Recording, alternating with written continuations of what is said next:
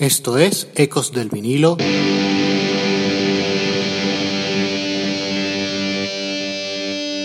Radio. Hola, esto es Ecos del vinilo radio. Les habla Ricardo Porman. En el programa de hoy regresamos al álbum clásico de 1971 Medley, sus autores Pink Floyd. Iniciamos. Ecos del vinilo radio. Los convulsos primeros años post-Sid Barrett de Pink Floyd se reflejaban a la perfección en el contenido de sus discos. A Saucerful of Secrets fue un disco de transición circunstancial. More fue un proyecto con otro alcance y enfoque, muy meritorio. Uma Guma representó el momento de mayor individualismo en el seno de Pink Floyd, con cada uno de sus integrantes grabando una cara por separado. El clasicismo de Atom Heart Mother fue el último coletazo de la búsqueda musical del grupo. Después de este álbum, la banda se quedó literalmente en blanco.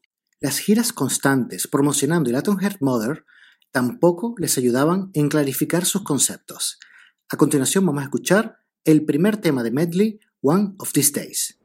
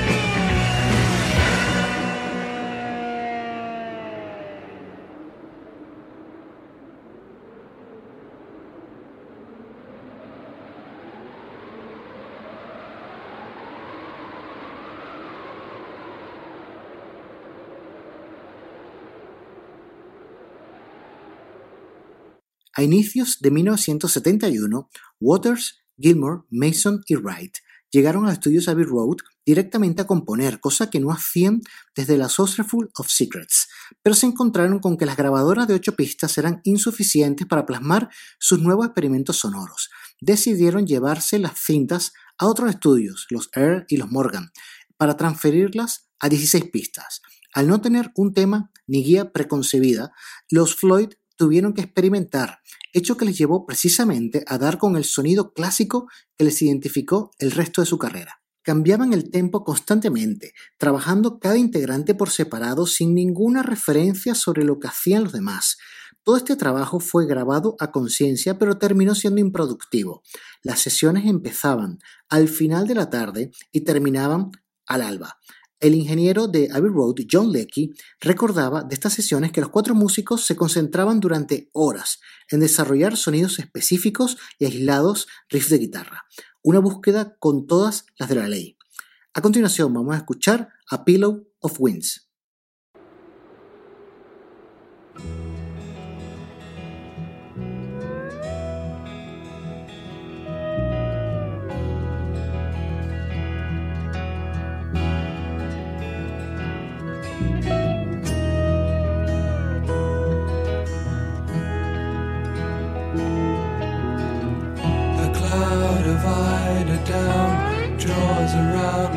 Softening the sound.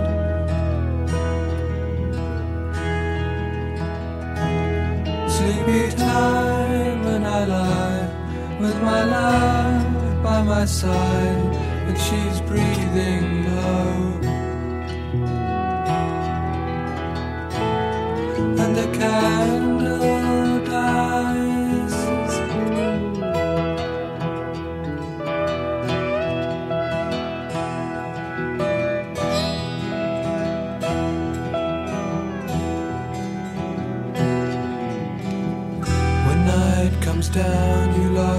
The book falls to the floor.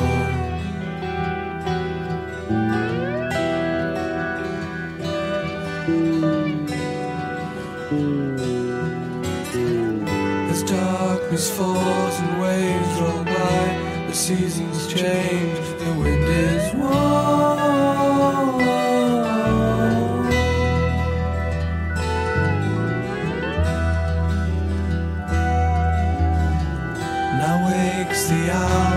Sleeps the swan. Behold a dream, the dream is gone.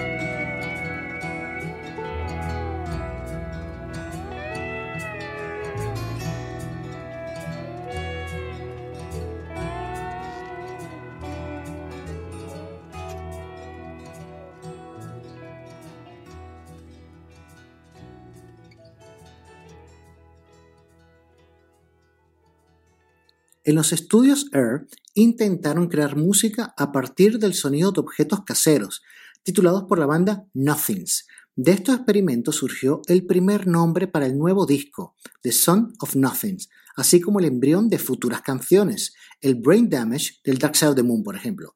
Trabajando en estos temas Nothings, entre comillas, surgió la legendaria nota aguda del piano. La nota era tocada por Wright y reproducida a través de un altavoz Leslie, eh, que luego identificaría esta nota el largo tema Ecos. La guitarra de Gilmour se benefició de afortunados accidentes. El sonido de su guitarra en ecos justo al conectar el pedal de guagua reproducido al revés, por ejemplo. El extenso tema se fue trabajando por etapas en los estudios Air y terminó por convertirse en un clásico de 23 minutos. Su primer nombre fue nada menos que The Return of the Son of Nothing. La afortunadamente renombrada Ecos sería la canción de cierre de Medley. Vamos a escuchar a continuación el tema Fearless. You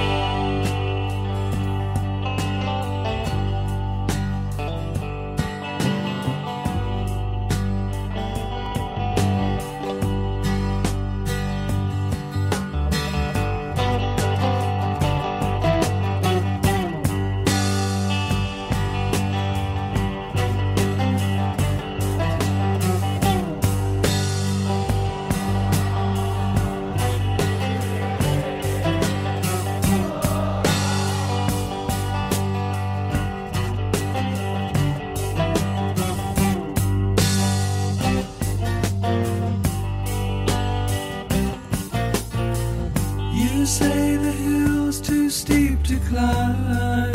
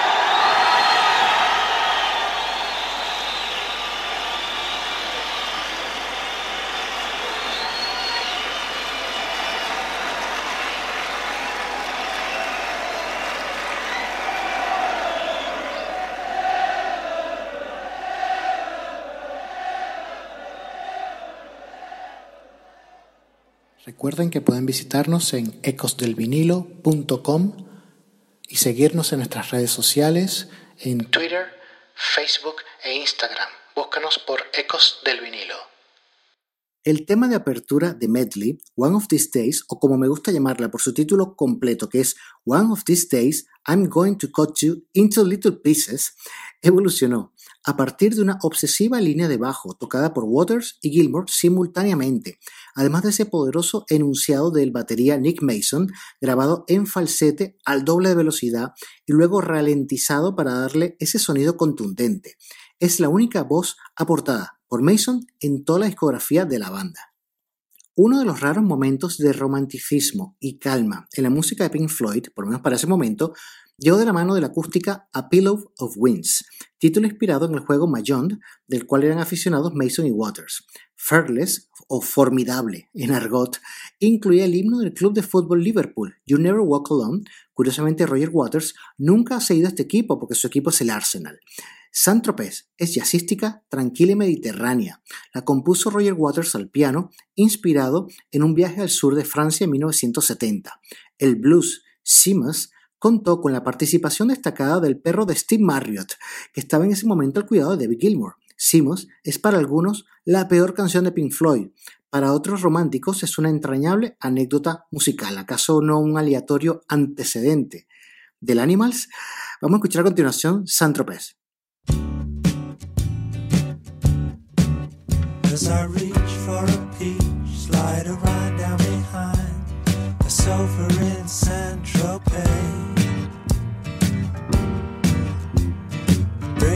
Stick with a brick on the sand, riding a wave in the wake of an old sedan. Sleeping alone in the drone of the darkness, scratched by the sand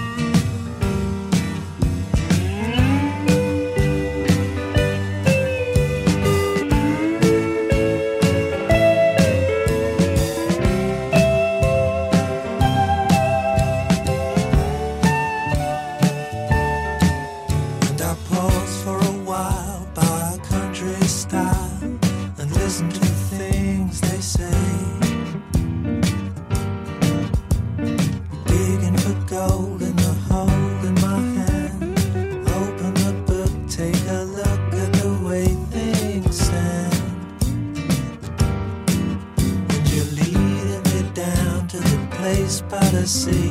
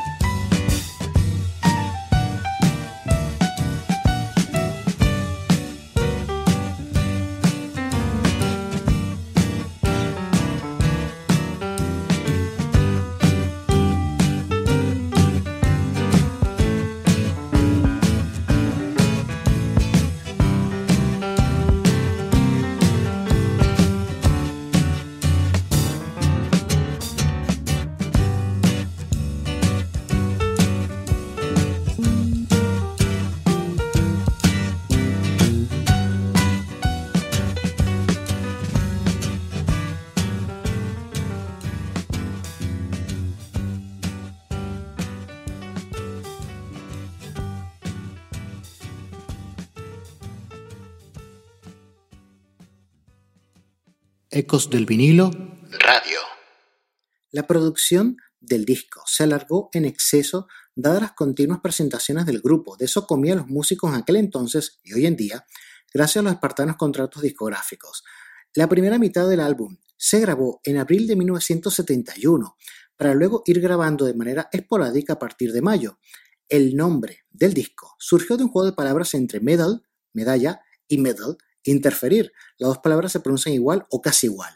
La portada original, propuesta por el genial diseñador Storm Torgerson, era el primer plano del ano de un babuino. El grupo, estando de gira por Japón, frenó tajantemente esta iniciativa visual, afirmando irónicamente que preferían una oreja bajo el agua, antes que la chocante foto del babuino.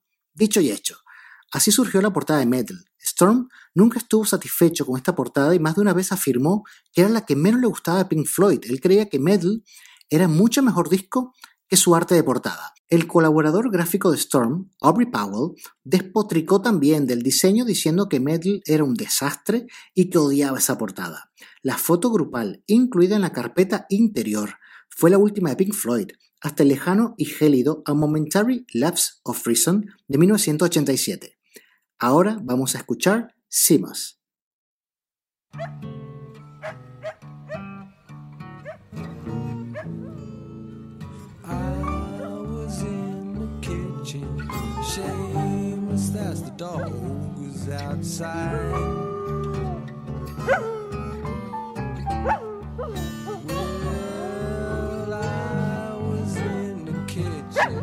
Seamus, my outside.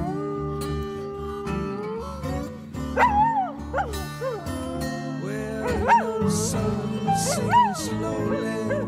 My old hound sat right down